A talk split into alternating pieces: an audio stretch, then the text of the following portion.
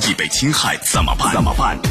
维权法宝将您变被动为主动，赢得权益的最大化。最大化。好，接下来我们进入到高爽说法的维权法宝，我是主持人高爽，继续向您问好。啊，广东一个女子花了六千多买了一套实木沙发，用了一段时间以后，就发现啊，这个沙发里面竟然全是水泥做的啊！这事儿十分离谱，女子是非常生气。那么这个事儿到底怎么样来维权呢？来，今天我们来说一说，邀请到的嘉宾是江苏志邦自贸区南京片区律师事务所夏磊律师。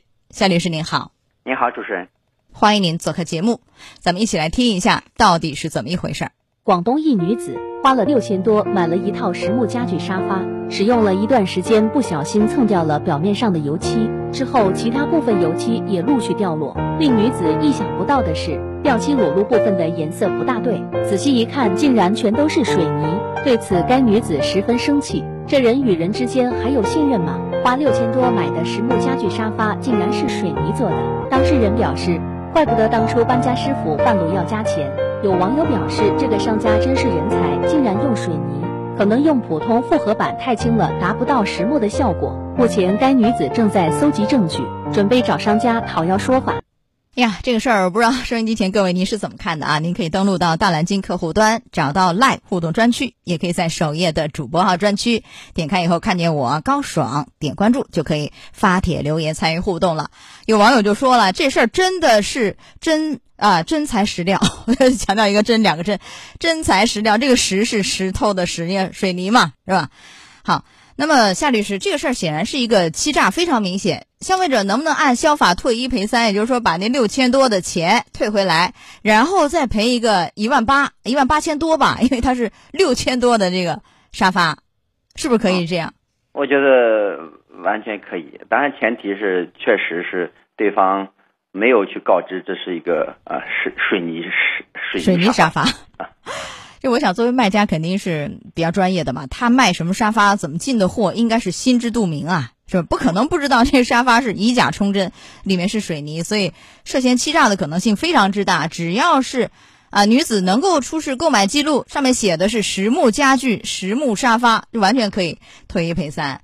但是呢，很多网友就担心这个时效的问题，因为太久了，用了很久发现才掉漆嘛，这个呃，退一赔三的时效是多长啊？呃，退一赔三的时效是正常，我们这个诉讼时效从他知道或应当之日起三年。三年，就从知道或应当知道开始算，就刚刚发现掉漆里面是这个水泥，才开始往后算三年，不是说从买那天算三年。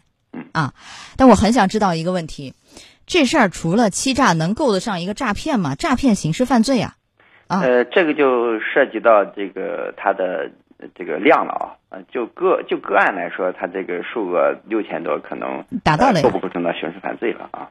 但是如果说他销售额能达到五万以上，那肯定是我们叫生产销售伪劣产品罪了。啊，您说的是生产销售伪劣产品罪是吧？这个起刑点是五万，达到五万可以涉罪。呃，这个量刑是多少年呢？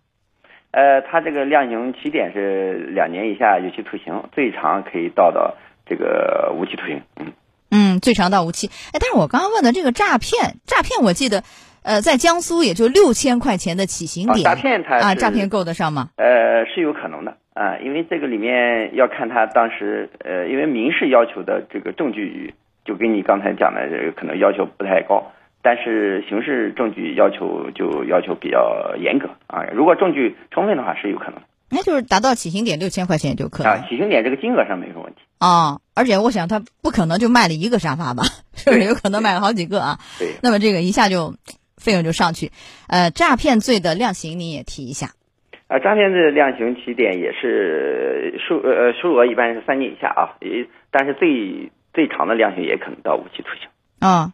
差不多嘛，是吧？对。但是这两个罪名是竞合呢，只能就涉嫌一个，还是有可能既涉嫌诈骗罪，又可能涉嫌什么伪劣的销售伪劣产品罪？应该说，因为生产销售伪劣产品的目的肯定是要去销售去呃欺诈消费者嘛。我觉得这两个应该是择一重罪处罚，这要看具体的情形啊。那择一重的话，应该应该生产销售伪劣产品罪会相对可能会重一点，因为它的数额要求会会这个。就是五十万以上这个七年以上嘛，要看它具体的数额啊。啊，这个反而会更重，我以为是诈骗罪更重，因为最高都到无期，但诈骗是三年以下，三到十。您刚才说那个生产销售假冒伪劣产品罪，这个其实两年以下，这么比不对是吧？对，要看具体那个数额，要看他具体的数额。比如说，如果是五万以上，他可能是，比如说诈骗罪，可能对他处罚更重，应该是择一重罪处罚嘛。哎，但是这样子，我们分析这个以后，就是他既设了罪。同时，消费者还能不能按照消法来退一赔三？这两个会冲突吗？因为如果他构成那个诈骗罪，似乎好像就不可以按照欺诈来退一赔三了，啊，有没有这样的冲突啊？呃，我认为这两个不应该出出现冲突啊，因为消费者他消费者保护他是依据《消费者权益保护法》啊，诈骗罪追究刑事，他按刑法去追究，这两个不应该有冲突。那就是不管他是涉嫌哪个诈骗罪，还是您说销售伪劣产品罪，这个的同时，消费者都可以要求退一赔三，然后在那儿等着那个你这个所谓的犯罪分子吧，最后是判刑坐牢，是可以这样的啊。对，如果说这个犯罪分子的财产有限，那还是应该优先这个用于民事赔偿啊。那么还有没有比如说其他的，他这个销售什么假冒的伪劣产品啊？呃，行政方面的处罚，另外其他的罚款呢？这个还会有吗？还是涉及到行政？如果说他嗯，就是说追究犯罪的证据不足的话，啊，或者说数额还没达到的话，那可以去按照呃产品质量法追究行政责任。啊，像在这种就是以假充真的行为啊，呃，他是可以这个呃罚款是可以叫百，就是按他的货值呃百分之五十以上三倍以下罚款啊，有违法所得没收。呃，这个情营业严重的吊销营业执照。那您说的这个是，就在他没有够得上刑事犯罪的情况下，会面临这样的行政处罚，按照这个叫产品质量法，是这样吧？罚款啊或者吊销等等啊。来，还有点时间，您提一下这个女子如何来维权呢？找消协市场监管部门，还是起诉，还是报案？您给指点一下。我觉得他找市场监督部门可能。更呃效率更高啊，因为行政处罚的效率会来的更高。你要是通过诉讼嘛，或者说呃投诉的途径都呃相对来说缓慢啊。像市场监督部门举报，市场监督部门在查处以后认为构成犯罪，可以移送公安有机关。那如果他没有什么这个正规的一些呃机构买的是三无的什么票据什么都没写，那你这个维权还呃那障碍确实是自己维权可能压力更大。那么靠有举报投诉通过市场监督部门去查处，可能会效率更高。啊啊！有网友就说了，这个事儿你看，实木的沙发六千多块钱，你太便宜了吧？是不是？就说这个女子，你自己有问题啊？会不会因为就是她这个对市场行情的不了解，觉得有点图便宜了，而最后去在处罚方面有一些影响？这个不影响吧？我认为这个不影响。